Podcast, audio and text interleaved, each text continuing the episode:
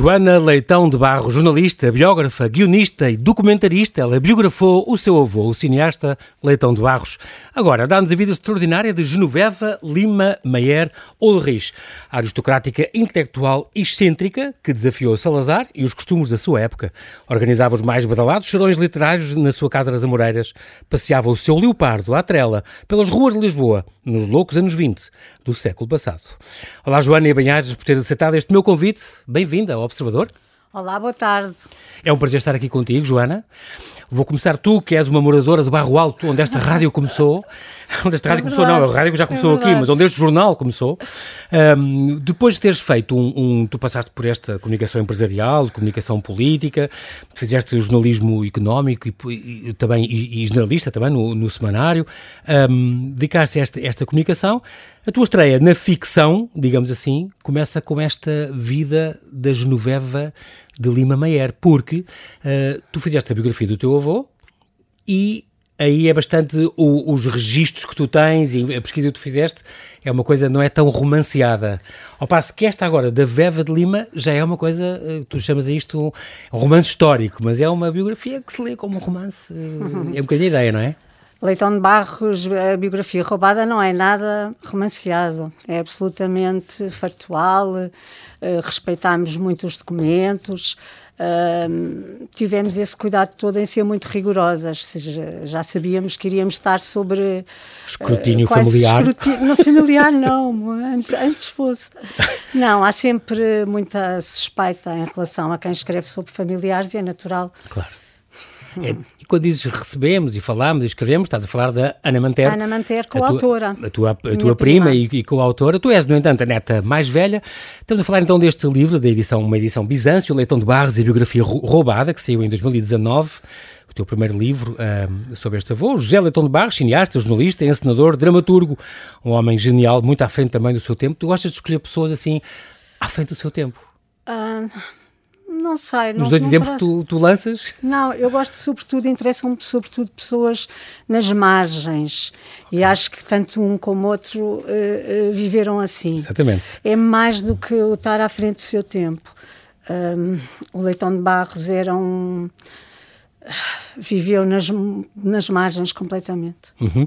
Ele era um artista multifacetado, tornou-se inconveniente para o salazarismo, as academias e para os círculos oficiais. Este, esta tua biografia do Leitão de Barros ganhou o Prémio Sofia, uh, da Academia Portuguesa de Cinema.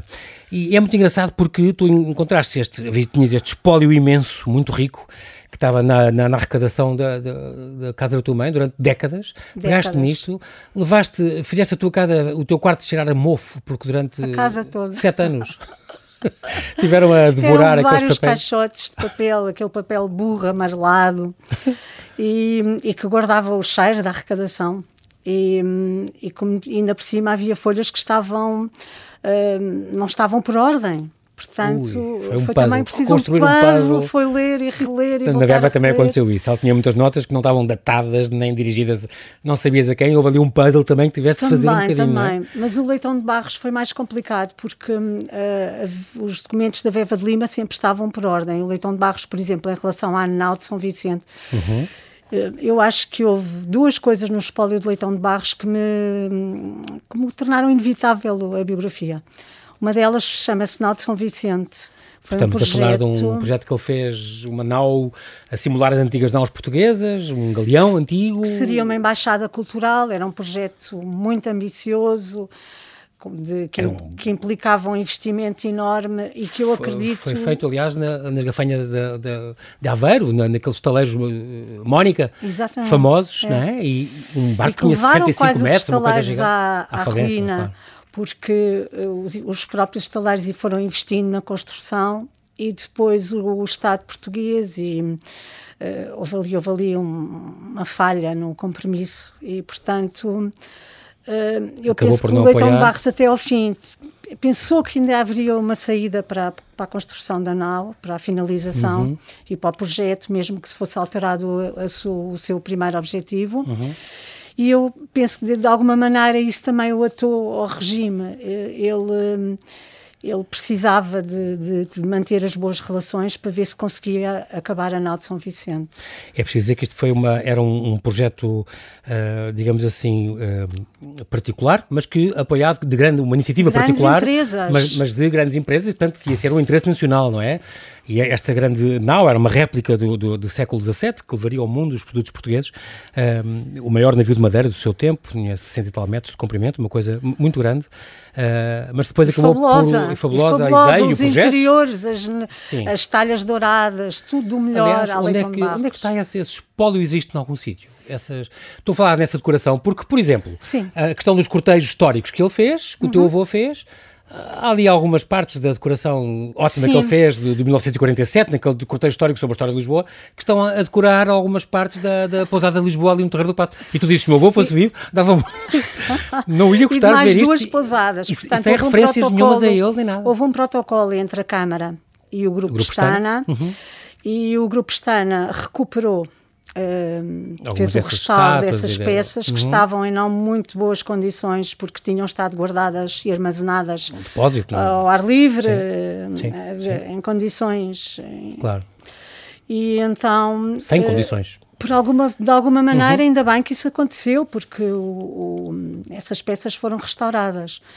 Uh, é um bocadinho mais constrangedor é ver que essas peças não estão identificadas nos, nos, mas... Exatamente, deviam ter ali uma identificaçãozinha, uma, uma lembrança a quem realmente teve a ideia e, e fez aquilo. Este espólio que tu estudaste foi doado, entretanto, à tua, pela tua família à Biblioteca de Arte da Fundação Gulbenkian. Eu gosto de dizer isto porque acho que é importante para muitas pessoas, têm às vezes espólios importantes e preferem guardar nos armáriozinhos. Não, não, não a nossa é ideia sempre foi partilhar é. e que houvesse Agora estudiosos que acesso aos investigadores o mais possível e e isso tem estado a acontecer. Ainda na, na próxima sexta-feira vai haver uma mesa redonda. É verdade? Dedicada ao espólio e ao leitão de barros e, portanto, de maneira a torná-lo. Aliás, amanhã, dia de São João. Faz, São Pedro. Dia de São Pedro, amanhã é dia 29, claro, dia de São Pedro. Faz 55 anos que ele morreu. Uh, e portanto, e por isso sexta-feira vai haver este, este, este simpósio, não, tenho não é? a impressão que não tenha, não tenha nada a ver, coincidiu, coincidiu. Okay. Sobre o próprio Leitão de Barros e uma, vai ser uma mesa redonda, aonde, na Gulbenkian? Na, sim, na Gulbenkian. Na Gulbenkian. Muito bem, e, e porquê é que ele é tão importante? Que ele foi diretor do Notícias Ilustrado, ele fez imensas coisas Fundou importantes. Notícias Fundou Notícias Ilustrado, sim. Foi mestre de cerimónias e criador do desfile dos bairros, estamos a falar nas marchas populares, que hoje é uma coisa tão famosa, que ele há 90 anos, fez agora, 90 anos, este ano, começou no Parque Meyer. Foi uma ideia dele, fazer os bairros, deviam competir e essas coisas. Uh, muito engraçado. Foi uma ideia dele. 90 o anos. empresário do Parque Meyer queria animar, queria uh, quebrar um bocadinho a sazonalidade que sentia ali, do público, uhum. e então uh, pediu-lhe uma ideia. E assim nasceram umas marchas meio dançadas, meio dançadas, meio Engraçado. Bairristas. Só para dizer, para informar agora os nossos ouvintes, naquela altura, naquele ano, em 32, participaram três bairros, Campo Rico, Barro uhum. Alto e Alto do Pina, e não ganhou o Barro Alto onde tu moras. Devia ter ganhado. ganhou Campo Rico, muito bem. E este ano foi a Madragoa, já para quem não sabe. muito bem. O, o, o aguardalista uh, Alfredo Roque Cameiro era seu sogro. Era. Uh, Leitão de Barros casou-se com uma das filhas de Alfredo, também aguardalista, Helena Roque Cameiro e foram uma dupla de artistas. Aliás, um, a mulher de, de, de, Leitão de Barros, Helena Roque Cameiro, uhum. uh, assinou o guarda-roupa e de, de, vários filmes de Leitão de Barros. Muito bem, pois cá está, estamos agora a falar então, e, e, claro que depois ele, ele contratou e falou e, e, e, combinou com outros artistas, ele é do tempo, Amada Negreiros, Amália Rodrigues, Alário Alves, Beatriz Costa, Stuart Carvalhais, pessoas que depois colaboraram também nas marchas e, nos filmes dele. Um, ele depois achou que aquilo estava a ser uma, uma charupada do regime, como tu disseste uma vez, pretendo rir. Ele era, realmente era muito à frente, disse, não, não vamos fazer isto uma coisa sempre igual, vamos fazer uma coisa moderna então fez a marcha mecânica de Alvalade, meu Deus, é onde a gente está. Uma coisa giríssima, em que os figurantes vinham de lambretas e as raparigas tinham umas asas de vespas gigantes. Uma coisa, e depois eh, dançavam rock and roll, uma coisa muito curiosa, muito moderna mas depois do. Não ganhou. A Câmara não. Não, Exato. não, não, não agradou. Muito bem. Ele, um, é preciso dizer que foi, foi muito importante e foi, para ele o cinema era a arte suprema e então aí uh, um, teve uma ação muito importante no, no, no cinema. Ele, ele, fez, por exemplo, A Severa, em 1930, o primeiro filme sonoro que foi cá produzido e realizado por um português, foi A Severa, um, baseado na, na, história do, que, eu escrevi, escrita pelo Júlio Dantas. E depois a Maria do Mar, pelo Senhor Reitor. Há uma série de filmes que ele foi fazendo, Maria Papoila, O Vendaval Maravilhoso, onde entrou a Amália Rodrigues. Há uma série de filmes muito bons, Lisboa, Crónica Anedótica. Ele, ele era uma pessoa muito, muito curiosa. A Tobis portuguesa também se deve a ele. Ele trabalhou nisso. Uhum. Estes cortejos históricos da Embaixada do século XVIII, Corte João V, a exposição do mundo português, ele foi o que idealizou o pavilhão dos, dos descobrimentos. Um, e depois aconteceu também este desaire da Nau Portugal, não só o outro, o outro negócio, mas também de Nosso A Nau Portugal foi a da Também era dele, aquela que tombou sim, também a Aveiro, no mesmo sítio, exatamente. Sim. E foi o homem que também inventou a Feira Popular. As pessoas devem muita coisa em Lisboa. É verdade.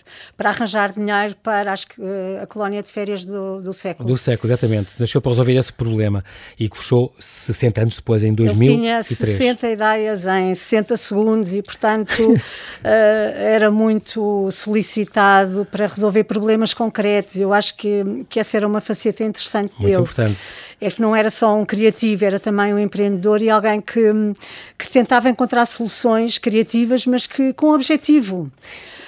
Sim.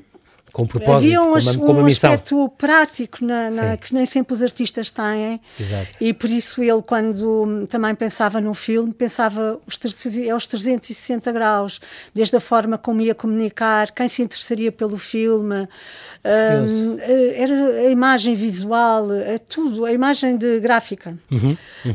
Um, ele pensava Interferia também nisso, era muito o, versátil claro, nisso, ele era multifacetado. E o financiamento.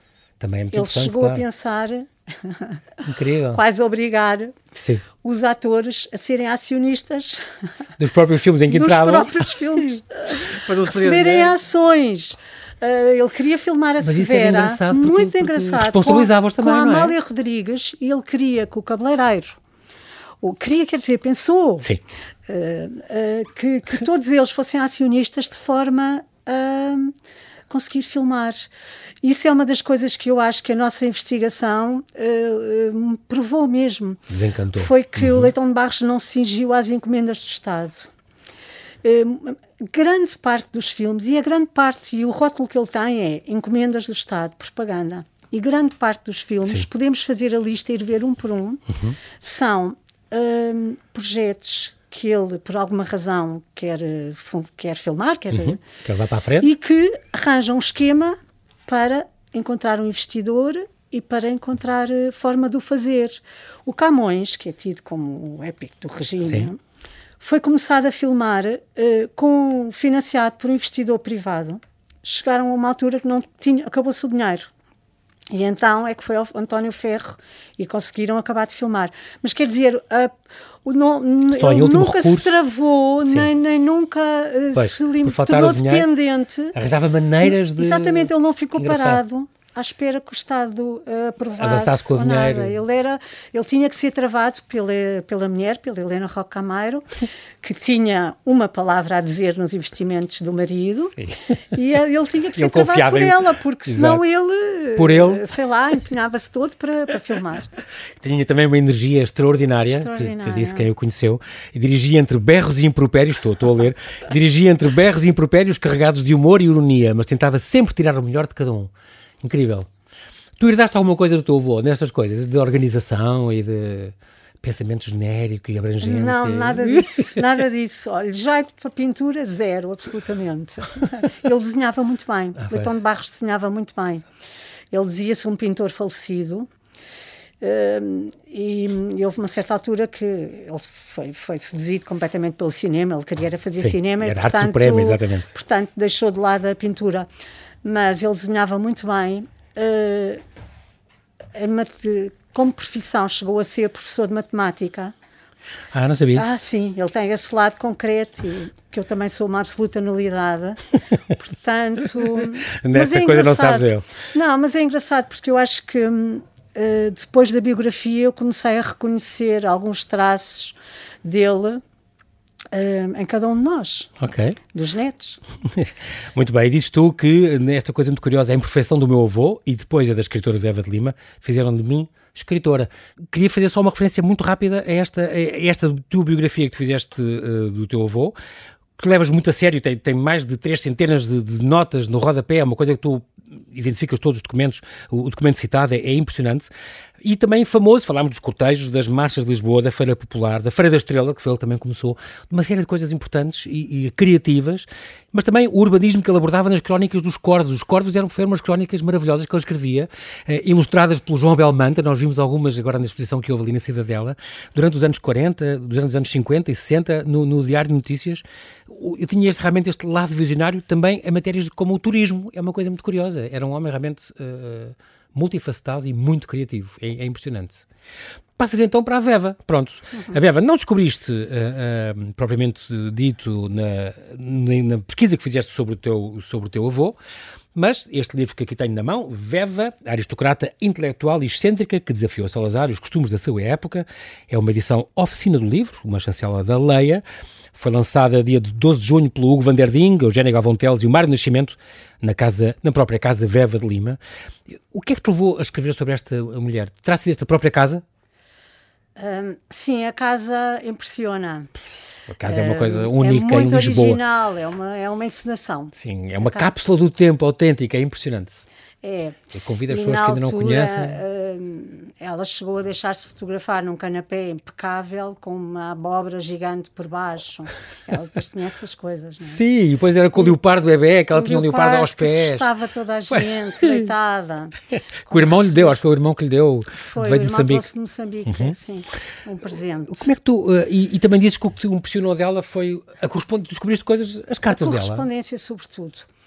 Uh, a obra literária dela, ela é uma escritora. Um bocado falhada, porque não, era, não foi. Não é falhada neste aspecto. Ela escreveu coisas bonitas, era ela poetisa. Ela não foi levada a sério. Mas ela, é isso, não foi levada a sério. Uh, uh, o trabalho que... dela, a escrita dela, era um, as pessoas achavam que era um capricho do, do, da, de uma rica, da, uma socialite. De, sim. Mas ela escreveu sete ou oito peças. Uhum. Um, sobretudo entre os anos 1916 e 26, uh, vários ensaios, uh, artigos para jornais, escreveu vários ao longo dos anos, sempre, até muito tarde mesmo. E ela era muito interventiva, ela... Era, tomava posição, Veva de Lima tinha, era. tinha Li... opinião sobre Todos os dias tudo. via a imprensa estrangeira, ela estava à parte das coisas. No outro dia falar, encontrei um neto do Hipólito Raposo, do Kitty uh, portanto, outro dos elementos do integralismo lusitano fundado pelo Rui Ulrich. Marido. E, e, durante muito tempo eles tiveram muito contato, uh, vendo a agenda uh, que a Maria Ulrich reconstitui da mãe, é quase semanal o contato entre, entre eles, entre os okay. integralistas. E durante um período, cinco Sim. anos, seis anos. E, um, e, a, e, e a Veva e, um, e a avó de, desse, uh, portanto, o, ne, o neto do Kitty Pollitt, sim, sim. que a avó o que dizia da Veva de Lima é que ela tinha opinião sobre tudo. Eu imagino que as, as outras, as outras senhoras eh, sim, era não, quase não, se, era um não era de bom tom, não é? Exato. é? Ela escreveu 30 obras, entre peças de teatro, novelas, crónicas de viagem, ensaios, é, é, é impressionante. Muitas o último das artigo... obras perderam-se e, portanto, eu acho que talvez seja um bocadinho okay. cedo demais para a considerar eh, uma escritora medíocre. Ela escreveu, por exemplo, tal como tu, a biografia do, do, um familiar. Concretamente, ela escreveu a biografia do pai. Sim. O único, o único vencido da vida anos. que também foi o único vencido da vida que, que, também o foi da morte, que era o nome é, da biografia que ela escreveu do pai Carlos Lima Meyer, Félix ao, Meyer. Alude ao suicídio do pai, não é? O pai dela se suicidou-se, uhum. já cego, que era um médico famoso, tinha sido um médico famoso. Durante uh, um período foi médico, mas ele era sobretudo um inventor, um empreendedor. Depois tornou-se gestor, exatamente. Sim. Era um dos vencidos de vida, portanto era daquele grupo do Oliveira Martins, Govalho Ortigão, Guerra Junqueiro, Essa Caroz, eram 11, esta comunidade jantante Era um intelectual de intelectuais. que não escrevia, não é? No grupo, não escrevia, era o único que não escrevia. Ah, exato.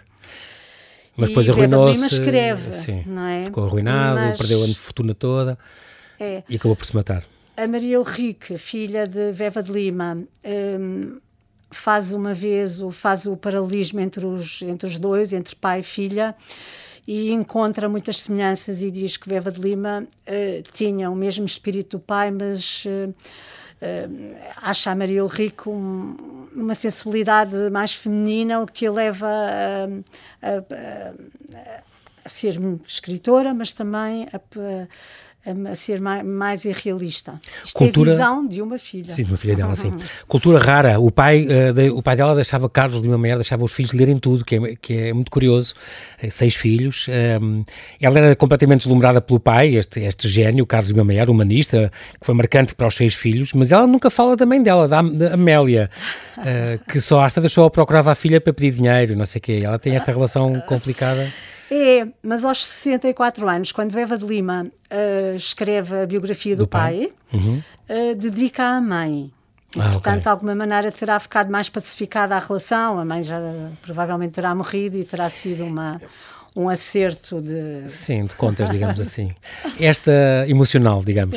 É, é. Esta vida dava um filme. Dava completamente. E há produtoras interessadas, porque é que não se avança com isto? Aliás, a casa dela, que tu conheces e eu conheço, e é um luxo, esta cápsula do tempo ali nas Amoreiras, à frente do Palácio da Anadia, aliás, pertencia aos, aos Anadias, depois foi vendida à, à Câmara, uh, e que eles alugaram logo em 1920, se não me engano. Uh, é, precisamente, o, 1920. O Rui, o Rui Ulrich, Sim, o marido. Mas vários outros ambientes em que Veva viveu e que, que estava mais ligada, por quase milagre, eh, mantêm-se. O Bussaco, e, portanto, isso facilitaria Hotel, até Hotel a Palace, a, Vila Roma em Sintra. A Vila Roma, o Palace. É verdade. Há várias, é, menos o, o, o, moinho, Londres, o moinho que já não existe, o único era em Monsanto, onde ela se encontrava, dizem, com uma amiga. Pronto. Aqui. Esta vida dava um filme e naquela casa dela que tu conheces, que é uma coisa deslumbrante, uh, filmaram, por exemplo, cenas do, é o Ramalhete dos Maias, do filme do João Botelho, uh, e também um filme que, fez, que se fez há, há, menos tempo sobre a Maria, Maria Adelaide Coelho da Cunha, também uma mulher daquele tempo, Exatamente. a tal que fugiu com o, a, é, a filha do quarto, fundador de Notícias que fugiu o, com o chofer e depois foi internada num é. hospício é, e ele o foi preso. O quarto dela é o quarto da Veva. E eu ah, senti-me zangadíssima quando olhei e vi a cama da Veva com a borboleta, que é o, é, o, o, o símbolo dela, da, exatamente. usado ali para Adelaide Coelho, fiquei incomodadíssima Estamos a falar nos loucos anos 20 completamente. Ela foi, casou, entretanto, com este Rui Enes Ulrich, Rui com Y, atenção, eh, tio-avô do, do, banqueiro, do Fernando Ulrich, eh, e que foi, era um professor de Direito, era influente, sóbrio, monárquico, eh, fundador do integralismo lusitano, mas depois dissidente. Eu lembro-se que ela às tantas ela metia-se com eles, dizia, vocês, os meninos integralistas... Ela, ela chama-lhes os meninos integralistas. Ele era e é muito cética. Sim. diz, ele diz que fugiria se, se eles chegassem ao poder. Ao poder, incrível. Exilaria-se. Exato. Iria para o exílio ele, se, se eles chegassem era, ao poder. Ele era monárquico, amigo de Salazar, prestigiado jurista, professor e financeiro, foi administrador da Companhia de Moçambique e do Banco de Portugal, foi duas vezes embaixador em Londres e um, era como professor contestado pelos estudantes e tal, mas tinha uma grande relação muito próxima um com o outro. Ela chamava-lhe o meu gato. E há muitas cartas e declarações de meu bisu, meu isto, meu aquilo. Eles eram mesmo amigos e, e fisicamente ela fala mesmo da relação com ele. É muito curioso. Eu acho que sim, acho que havia ali bastante intimidade. E ele era a coisa mais séria, mais tímido, ele era tímido, sério, e nestes chorões que ela organizava em casa dela, ele às vezes resguardava-se, porque estavam opositores do regime e ele ia para o escritório dele e fechava-se. Eu é imagino que ele, que, que ele lhe perguntasse na véspera quem é que foi convidado é que para saber se fecharia na biblioteca ou não. ele, ele admirava deslumbrantemente e sendo um homem intelectualmente brilhante, mas tímido, uh, eh, um, ehm, havia esta relação muito, muito curiosa. Ela é uma mulher moderna, mesmo quando escreve ao marido, a pedir autorização para cortar o cabelo. É muito é bonito isso. Há muita contradição, mas é. eu acho que faz parte daquele tempo. Uh, mas eu também quero crer que era completamente uma, relação de amor. Sim. Ela Se calhar até já ajudou, o cabelo. Ou ela ajudou ou prejudicou o marido? Isso é uma grande questão. Eu acho que houve alturas que ela ajudou e ajudou a construir a carreira e a aproximar de pessoas e facilitou-lhe a vida fazendo, por exemplo, da embaixada. Em Londres? Uh, sim em, em 32, uhum. em 33. Eles Sim. chegam até em 33. E ela que decora um, tudo e tem essa missão de decorar um aquele palácio. De esplendoroso, Sim. Eh, como não havia memória. E Veva de Lima era muito talentosa a fazer isso, era insuperável. Há umas maquetes da, da embaixada. Os esquiços dos uh, desenhos. Os esquiços Uh, portanto, o, o conceito é dela. Uh, Tem pena que não esteja um livro, uh, mas é porque eram a cor, não eram? A cor perdia-se no caderno a preto e branco, foi impossível é de pôr. Mas são, são fantásticos, são uma. uma de um requinte e de um gosto extraordinário. E, e, e ela conseguia pôr a brilhar a arte portuguesa e, mas sem a rebaixar, pelo contrário, colocando ao lado nos de, pinkers. De, de, de, nos pinkers. Muito, muito engraçado. É. Mas ela Portanto, era uma mulher ela com... construiu, em, eu penso que ela, aliás, vê-se, há muita correspondência dela, há notas para o marido, em que ela muitas vezes até hum, é, uma, é, é dura, uhum. Eh, ela tenta levá-lo mais longe, tenta uh, puxar por ele. Puxar por ele. Exato. Uh, terá havido outras vezes e, e alguma, em algumas décadas que ela não terá sido tão próxima não e terá tão favorecido uma, uma apoiante. a carreira dele. Exato. Ela, ela, eram famosas aquelas festas que ela dava também, exuberantes, que ela era uma pessoa exuberante. Uh, às vezes, uh, tu contas isso, os criados uh, vinham só de tanga, escurecidos com graxa, a empunharem é, as shots ao longo das escadas. a casa dela ainda hoje é assim, entra-se, tem uma cortina de veludo e depois é uma escadaria grande para, para, para, para o andar nobre, onde são os salões, tudo em estilo império, com bric-a-brac tremendo, que ainda existe, é uma coisa extraordinária aquela casa, que se mantém, não é? Onde a Associação Veva de Lima, aqui presta homenagem ao Alfredo Magalhães Ramalho, e esta associação pertence à Câmara, à Casa, e organiza estes, estes serões culturais uh, com concertos ou com temas, uh, como Sim. tu foste, como eu te conheci, Entre a falar deste julho, livro. Entre outubro 15 em 15 julho, dias, tem uma programação.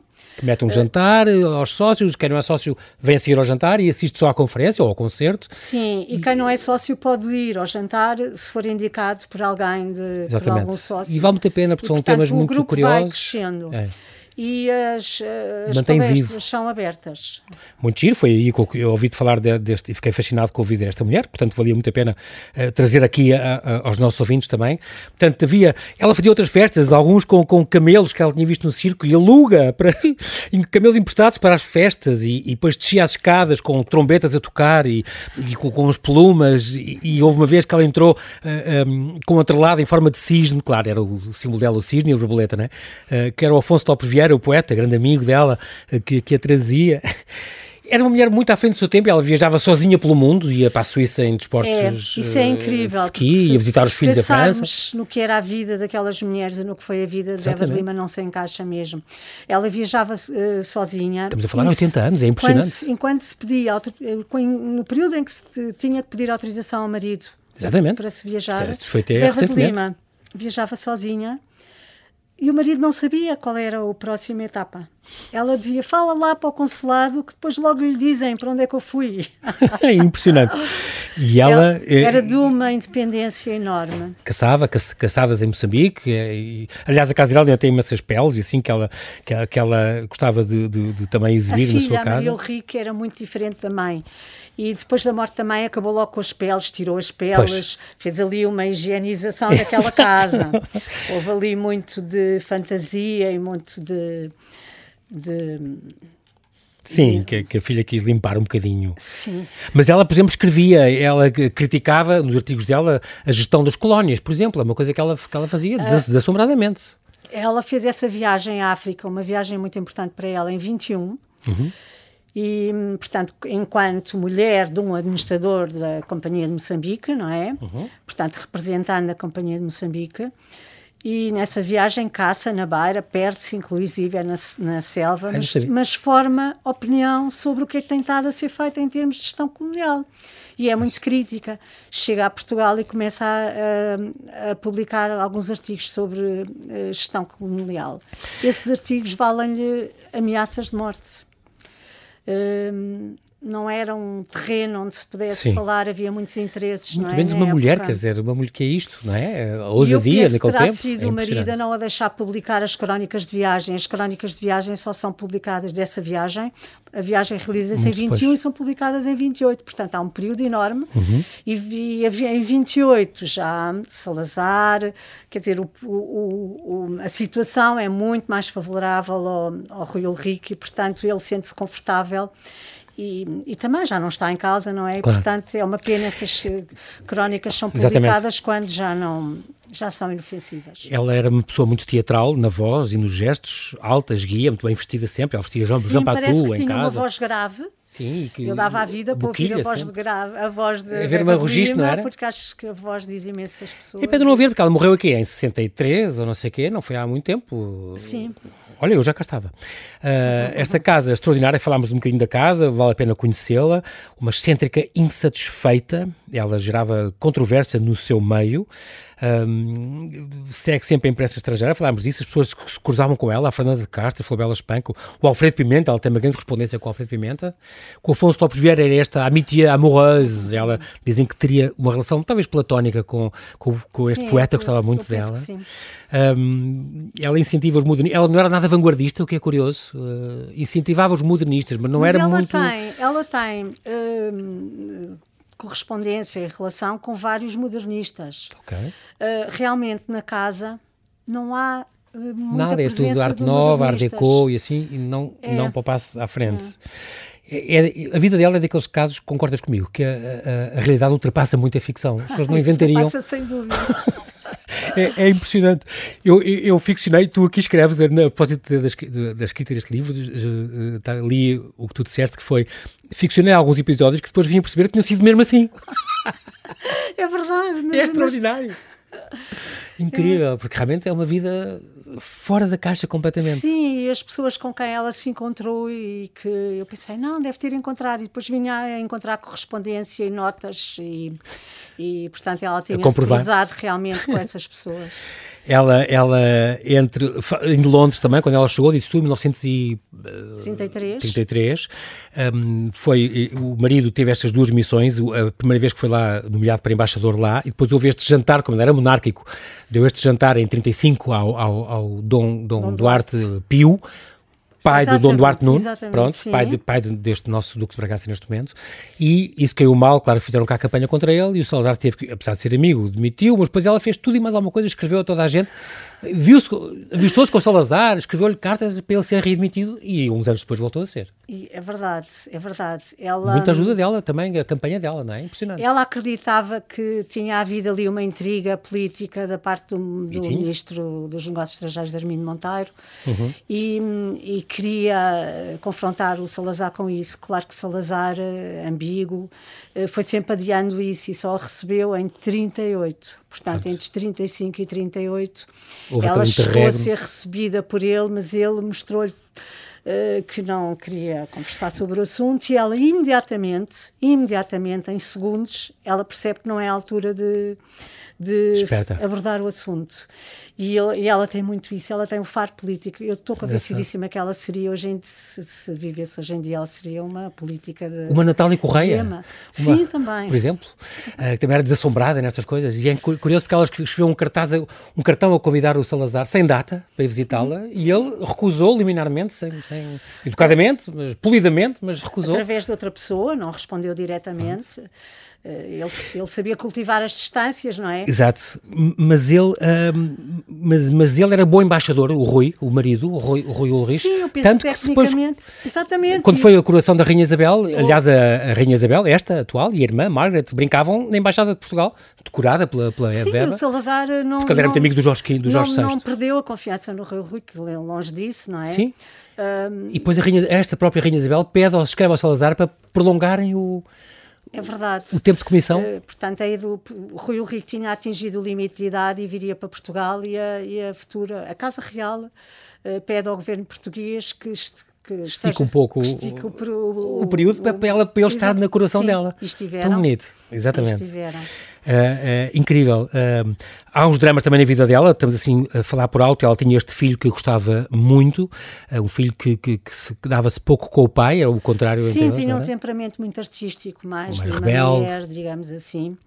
Mais e, parecido com ela, portanto. Talvez mais parecido com ela, sim. Mas depois se suicidou no sótão desta anos. casa com 20 anos, por causa de uma prima que ele adorava e a prima apareceu com, com outro namorado e ele um então não aguentou. amoroso, aparentemente, uh, no espólio de Veva de Lima não existe nenhum documento do filho. Portanto, se foi retirado. Imagino que tenha sido a Maria Henrique que, que, a irmã. que tenha até por pensar que não, que não eram importantes, Sim. provavelmente, mas não há uma carta, não há. O, o Jorge é um miúdo problemático, é expulso de, colégio. de colégios. É, Foi internado num colégio ou outro? Sim, e portanto, até a propósito disso, seria suposto que houvesse correspondência. Não há, não há uma única carta. Há, há um boletim de notas hum, há fotografias e não há nada mais. O suicídio do filho também, ao mesmo tempo, prende-a à casa. É engraçado. Ela dizia: é a casa de onde o meu filho saiu. Yes. É era, era, a palavra que ela usava, saiu. Ela diz à Maria Henrique: um dia tu vais sair, provavelmente vais casar. Não casou uhum. e não saiu. Fez aquela escola de educadora famosa, é 50 Mas é diferente do, do, da saída do Jorge. Do, do Jorge. E essa saída prende-me aqui.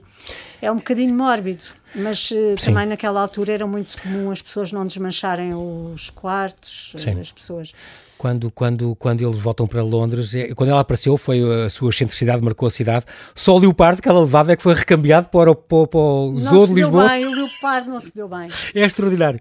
Bem, e depois também uh, uma última nota. Uh, agora, Joana, a questão da, da depressão da velhice. Ela, no fim de vida, aproxima-se mais da Igreja Católica.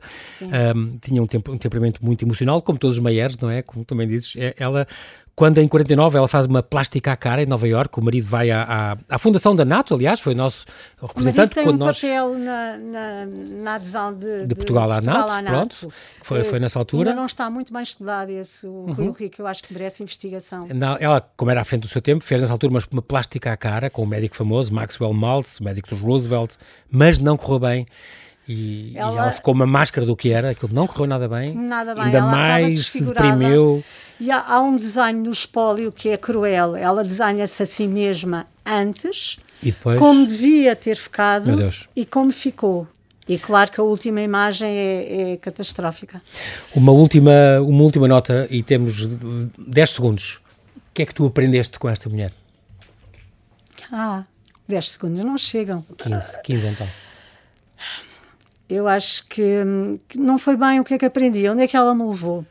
Okay. Levou-me para, para, as, para as ditas margens e para perceber que, ne, que muitas vezes nas elites. Uhum. Um, no outro dia explicaram-me isso bem, uma, uma socióloga que explicou o género, que muitas vezes nas elites, como nas classes mais desfavorecidas, uh, começa a mudança. E eu acho que em relação ao género é muito. Uh, é quase emocionante ver como o exemplo dela não foi através do feminismo nem do associativismo, uhum. mas fez a diferença. Muito bem.